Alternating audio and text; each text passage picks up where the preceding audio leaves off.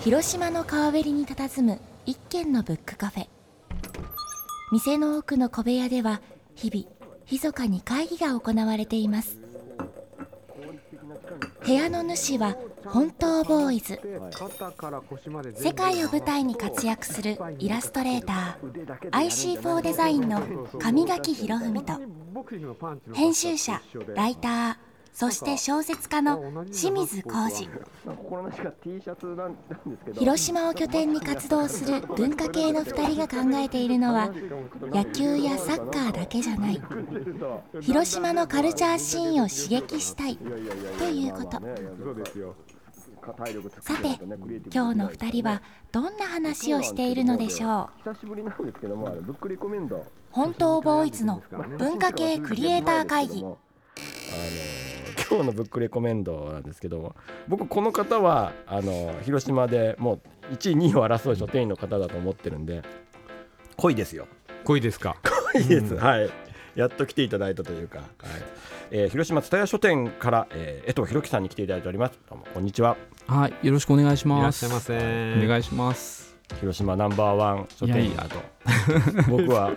キャラのそん濃なさこもと言含めてったらあはの純駆動の人とか赤前館の人とかいいやもうト文ッ化プの人がトップ今レベルピリピリっとしてるかもしれない先ですよ頭集団ではありますよやっぱ江藤さんは。いやいやいや。江藤さんのこ 濃さとねうん本当にこう知識だったり行動力はまあとにかくすごいですよ。清水さんはもうお知り合いなんですねだからそうですねなんかやっぱ書店員の方とこうご飯食べるとかねなんか飲み会みたいなのがこうえあったりかそんなことがあるんですか最近はねないですけど。そうですね。僕も清水さんと最初お知り合いになったのいつかちょっと覚えてないけど、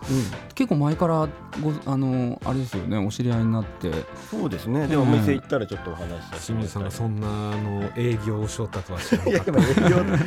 いやでもね今はやっぱ広島蔦屋書店あの商工センターにあるレクトのねた、うん中にある本屋さんですけどすごいですよこのあなたちょっと待って、はい広島本屋大賞の裏にはそんなあの地道な営業活動 ロビー活動っていうのもね、ロビー活動やっとったんじゃないロビー活動っていうのもありますよ、それは。 はい、まあ冗談ですけどまあ、そこ、今広島とね、あのレクトの中の伝え書店ではやられてて、まあ、肩書きが。文学コンシェルジュい。そうなんですよ。担当ってなどこになるんですかね、担当はうん一応やっぱねあのあれですね。文学系がほぼ担当ですね。ええなんか試験とかなんかあったりするんあですかでもこれがあの実は結構あってですね。あるんだあるんですよ。あの勝手に蔦屋書店内であるんですそうなんです蔦屋書店内でこれができたらこ何点ついてみたいなのがあってはいそれが何点になるとこうコンシェルジュですみたいなのがあるんですよ。あじゃあこれちょっと役職みたいなもんなんですか文学コン,、まあ、まあコンシェルジュそうっていでうすのは、ねもう誰でも言っていい感じではない感じにはなってるとこ自です称ね自称じゃないわけですそうねそうです書ね店の中に何人かっていうあ感じになってくるんですかー確かにだからあのいない店舗もあったりしますよちなみにじゃあ広島伝え書店の中には、えっと、江藤さんが文学コンシェルジュ以外にはい何コンシェルジュの方とか他にもいらっしゃるんですかあいますね広島はあとはあの旅のコンシェルジュほうほう旅のコンシェルジュ、とかあとはですね暮らし部門のコンシェルジュもいますしそれが暮らし関係の書籍にそうです全ね般にあ詳しく、の、まあ、実用系の暮らしの書籍とかですね、いろいろおりますね絵本コンシェルジュの人ああいますいたまりすするんですあの自動書のコンシェルジュもいますよはいじゃあ広島はいろんなツタか全国のツタの中でも結構コンシェルジュ集まってるそうですすね結構多い方だと思いますねええレベル高いってことですよねじゃあそのそうですねでもあのいい人材がいっぱいいますねうん、まあでもそのこれってどこから始まったのかちょっと分かんないんですけど蔦屋さんが始めたのかコンシェルジュっていうのをああはいはいあの代官山が多分最初だと思うんですよあー代官山は多分全員コンシェルジュじゃないのかな一いわゆる蔦屋書店の1号店そうですでねすね漢字の伝え書店の最初が代官山なんで、全員コンシェルジそうなんュですよもうだからすごい人ばかりをもうスペシャリストばっかりを一番最初に集めてアウトして、ええオープンしてそうですそうですそれってこう Amazon とか Kindle でダウンロードしたりとか簡単にこうスイッチ取って買えるようになったじゃないですかでそんな中でこう路面店ならではのんやり方としてうん工夫ししてる感じはしますよねそこが売りというところはやっぱ一つあるんですかね、そうですねやっぱりあのコンシェルジュっていう人がいて、まあ、お客さんもちょっとコンシェルジュに相談したらいろんなことがやっぱり分かるしあの、まあ、例えば本当に旅の相談とか旅のコンシェルジュにしたら旅のプロフェッショナルとかいますので、まあ、そういうのもあの相談しつつ本も選べたりして、っていうところですねだからコンシェルジュに会いに行けるっていうのが伝え書店の売りというか。ええ本っていうソフトだけじゃなくてその人がいてそ,、そうですのね人にアドバイスもらったり、そうで紹すね介してもらったりっていうちょっとまあ出会いとかこう、うんうんあの面談できる場というか。うんうん江藤さんもじゃあその文学コンシェルジュとして、はいやっぱ相談受けたりちょっとこんな本あどんな質問あでも結構あるのがあのやっぱ子供に本を読ませたいけどまあ、どんなのを進めたらいいのかわからないとかっていうあのだからまあ小学生とか中学生の子供さんがいるあのお母さんとかからあのちょっと選んでもらえませんかみたいなの来たりしますね。ねだ例えばどんなん進めますそうでなすんねか思いつくタイトルとかあります、僕は結構あの進めやすいなと思ってる作家さんはあの宮部みゆきさんなんですよ。あ小学生にそうなんですよへー宮部みゆきさんってゲームとかすごい好きなんですよ。あ宮部さん自身がねそうなんですよ、うだからゲームの小説版とかも書いてるんですよあのブレイブストーリーっていう、はいはいそうですね、だからああいうのはあのゲームが好きなだから子供が本読まずゲームばっかりやってると かっていう人にはあそういうので入り口に読んでもらってそしたら宮部さんってあのもう本当に大人向けのこう社会派みたいな小説から子供が読めるようなそういうゲームを題材にした小説からミステリーからあとはあの時代小説とかも書いてますしね、うんものすごい幅が広いので宮部さん入り口にしたらもういろんな本が読めるのでそれは結構おすすめしてますねなるほどすげえさすがなんかここでもうコンシェルジュの力 実力出ましたね感じましたねはいうんうん絶対宮部さん面白くないわけがないですからねそうなんですよれ読んで間違いないあ本当面白しかもいなねってそなっってかもらってらどんどんいけるって掘れるっていうところがね、うんいろんなジャンルに飛べるっていう宮部さんから入って時代小説に行ってもいいし現代ミステリーに行ってもいいし、もうほんといろんなジャンル書かれてるのでで全部やっぱレベルが高いので、うん間違いないですね間違いないですよえねえなんか子供の時って一番最初にバーンって衝撃を受けて面白いって思ったら月この人の本もまた読みたいとか、うん同じジャンル読みたいってなるんですよね、なりますね、うん、そういう時に受け皿がガッてあるとうんいいってことですよね、うんまたその一つ目にねだどこに入るかですね誰にぶち当たってうんどこから掘っていくかっていうところはねそうな大ん事でですすよよねまた作品数もめちゃくちゃ多いですからねそうですよ読ねんでも読んでもまだあるからうーん江藤さんもやっぱりちっちゃい頃からやっぱ本読書家というか本好きですああかそうですね僕は結構母親が本を読んでたんですね普通のまあ小説ですけどで家に結構本があったのでそれをなんか暇つぶしに読んでたような感じですねじゃあ割と大人の本とか読んでたのああそうですねミステリーとか結構読んでましたねうんえちっちゃい頃だから10代とかで影響を受けた作家さんとか好きだった作家さんってどんなそうですねミステリーで言うとあの本当に何だろう結構まだ小学生中学生ぐらいだったかな高木明光とか読んでましたねえーで、まあ、その後は結構あの少年探偵団とか大好きだったので江戸川乱歩の、はいはいはい、えーああいうのをがっつり読んで結構昔はミステリーばっかり読んでましたうね、ん最近はもうなんか何でも読みますけどねあれそういえば江藤さん例えばその大学とか出られて、もうずっと本屋さん畑の仕事しかしてない からあ違うんですよえ違うんだあのはいもともと大学出て新卒で入ったのは家具屋さんに入ってへえ全然違うまあ、先ほどほら革細工とかやられてたから、あもうそうものかそうづかくり物をの作るのがそうですねねあでもあ販売の方ですね、うんうんは家具のあの店頭で家具を販売して、いなんか婚礼のお客さんとかにタンス売ったりとかしてましたね。それは初めて聞いたえ 家具屋歴をじゃあ、まあ、大卒で家具の販売やってて、家具屋歴が多分9年ぐらいでじゃかあな結。構30過ぎあそうですねぐらいまでずっといてへでその後にあのー書店ですね広島の公文館ってえいう書店に入っててそこから今度蔦屋書店が広島にできるっていうタイミングでまたちょっと新しく動いて蔦屋書店に入りましたね。オープニングのタイミングからまあいらっしゃるって感じそうですね立ち上げからあじゃあ最初はあそこピエール店みたいなのやってくださった時あもいはらいっしゃはったいいましたいましたんですえかあそうなんですえかお世話になりましたいえいえもうこちらこそやっぱ家具やってて やっぱり本への思いやっぱ本の仕事したいって感じだったんですかそのあー本へのでも転職なはんか僕実は新卒の時にあの書店も受けてるんですよあそうなんですねそうなんですよ、でももダメででまあもうなんかそれでもあんまりそこでもういいかなみたいな感じになってでも転職とかを考えた時にまあやっぱり好きな本とか扱える仕事はちょっと面白そうだなと思ってそっからですね、うんそれって出版社じゃなくて本屋さんだったんですそうかですねあそうですね、まあ、出版社さんっていうのは多分すごい学歴とかいるんだろうなみたいな感じで思ってたから、あんまかでしかも広島にはなかなか確かにねねそうなんですよ、うんやっぱ出版業って言ったらやっぱ東京とかねそういうところになるのかなと思ったらあんまりその出版社にっていうのは考えてなかったですね。うんうんうん好きな本の近くでそう扱でいすながらねみた地いな元に本屋さんあるので、うんうんそういうとこがいいなと思ってで今本屋さんってすごくこう社用と言われて、まあ、本自体はそうですけどあー社はい用はいと言われてて、確かにその中で江藤さんって本で戦っていくと本で商売してるじゃないですか、うんうんうん本って生き残っていけると思いますいやもうあのー絶対なくならないと思いますね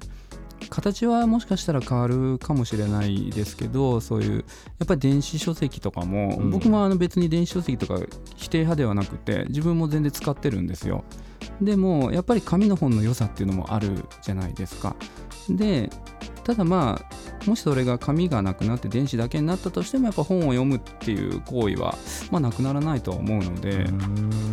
だから文字を読んでそのいろんなものストーリーだったり、はい知識基だったり本的に文字情報なんですよね、うんうんまあ、そうですね、あのー文学とかは。うん文字データといえば文そう字デなータんでですすよよね文字情報なんでそのメディアを何にするかっていう選択肢だと思うんですうんよ、うんうんで紙は紙の良さはあると思うんですよもうパッと持ってパッと開いて、はいうん電源もいらないっていうそうですねうんうんで飛行機の発着陸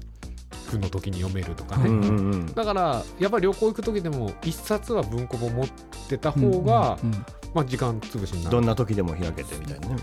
その通り、うんでも逆にそのかさばるとか、はいうんそのたくさん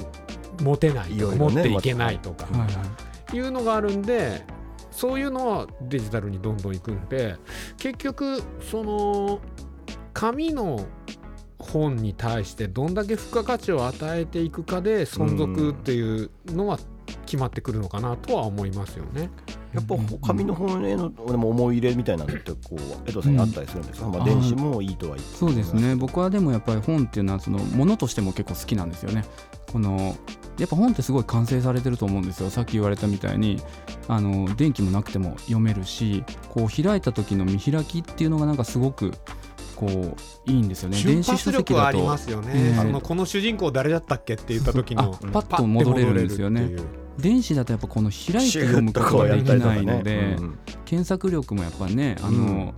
小説の中の何かの言葉を電子で検索してもなんか思うようなとこには当たらないじゃないですか、でやっぱりこうやって紙で読むと大体この辺だったらすぐ戻れるし、うんうんでもだかねら最近英語の勉強うに、んはい僕はあの児童書を海外のはいあはいちょっとエルマーの Kindle でそうそう読冒ん険とかでるんですけど、はいうんあのすぐ翻訳してくれたりとかするん ですよ。へー電子ならではの英ね辞典とか Google トランスレートに行って、うんで最初はまあ英語で読んでわからん単語だけやるでしょ。はいはいはいだいたい中盤から全ページガサってやって翻訳して読んで しまうそれもう翻訳を普通に読んでるっていうはいはいはいはいみたいになってるわけですねなんですよ。もう一個だけその中では、はい江藤さんもう一個江藤情報はすごい多いんですけど江藤さんどうぞ行きましょ YouTube うもやってるんですよもう2回なんで。あそうなんですよ YouTube もやってるんですよ今 YouTuber だからえまたその書店の新しい動かし方としてやっぱその YouTube を通してあの出版社の方とかとトークをする、ね進んでますね。はい、江うん藤さそうんなん江です藤さんものすごいいろんなことやってるんですよだから、うんうんうんいやあのーうちもやっぱりそのコロナで休業になったんですよねやっぱりでその休業時間ってまあ時間もできるしで今まで一生懸命お客様とあの、まあ、棚を通してとかフェアを通してえーまた読書会とかであのお客さんとお店とがずっとこうつながってたんですけれどそれがあの休業によってちょっともう切れちゃううんのがすごい嫌だなと思ってで何かお客さんとこう接点ができないかなっていうので、まあ、ちょっとオンラインで何かをこう配信してみるのも面白いんじゃないかなと思ってであのその時期って結構いろんなオンラインイベントやってたんですよ書店がでそういうのをいろいろ見てるとなんかやっぱり本屋さんが好きな人と、えー本屋さんがなんか雑談してるのがあってそれはすごい面白くってなんかやっぱりこれからの本屋を考えるみたいな真面目なものとか、まあ、こういうコロナ時期にどうやっていくのかみたいな真面目なのもすごい大事なんですけどすごい気を抜いて見られるようなその本や本が好きな人たちの雑談がすごい楽しくって、うんうんあこれはいいなと思ってあそういうコンセプトだったんですそうねなんですよ、あれはそれを、まあ、みんなに見てもらったら、うんあ本本屋さんとか本に関わる人たちって結構楽しそうにやってるなっていうのをなんか知ってほしいなと思ってそれはどうやったら見れるんですかあこれはですねあの広島蔦屋書店 YouTube とかで検索してもらったらあのテレフォンショッキングっていう名前のコンテンツなんですけショどッキングはあれですがあのテレ本が本でしたっけそうなんですよはいうんテレフォンなるほどのね本がなるほどねブックになってそおりれますはあの前の人が紹介しないと出れないんですかあでも本当にそうやってて あのゲストが次のゲストを紹介するという形で出版社の人であったりあの書店員の人とかやってて今もう5回目まで公開しててもう6回目も収録してるんですけど編集がすごい大変でえ編集江藤さんやって編集全部僕がやってるんですよあれそうだったんですねやっぱものづくり好きなんじゃあんそうですねコツコツなんかやるのがだからテロップとか全部手で入れててあれ時間かかるんですよねいやだから本屋さんってすごく先ほど言われたように話せば本あのやっぱりいろんな知識があるから面白い方だと思うんですけど、うんなかなか結構シャイな方が多かったり内内省的な方が多かったりするけど江藤さんほど発信力がこう読書会やったり本当だすごい YouTube やったりもうね じゃあいつか俺の番が回ってきたら、はいあ本当に海外の出版社と日本の出版社の違いを僕は語りまくりますよ。はい今のつながるようにストレスちょのっ溜とまった そう今のストレスのいつかこうネタになると思えばそうそうそうそうそうなんですねそれはちょっとつながるのが楽しみですね江藤さんの行動力、まあ、だからもうほ知識もすごいんですけども、まあ、行動力というかもう本にまつわる運動量がとにかくやっぱ随一だなとやっぱ思ってて、まあ、そのこ行動力部分をとりあえず見てもらったんですけ どもじゃあそろそろ本業の方の行きましょう本かのね。レコメンド ちょうどこれ長々で前半とはい、取れ高もう本のレコメンドなしかい今回みたいな。 また本の知識がめちゃくちゃこの人はあるんですはいいやだから1回目聞いとった人待っとったよ。はいあれ何を紹介してくれるんだろうって思いながら 「あなし?」っていやいやいやありますね来ち週ゃんといいはいや来週あっーてそですねはいいううん。はいもうもうねもう20分途中もう25そん分な経っにていいそうかよ多分本当ねでちすかょうどこの時間で切るんよ。じゃあこねの、えっと、ひろきさんが紹介するは3い冊は、 そう そうそうだね。 ひどいね。本当ボーイズの文化系クリエイター会議じゃああのこの番組は広島 FM で毎週金曜日の午前10時30分から放送していますラジオの電波はもちろんラジコでも聞くことができますのでよろしくお願いします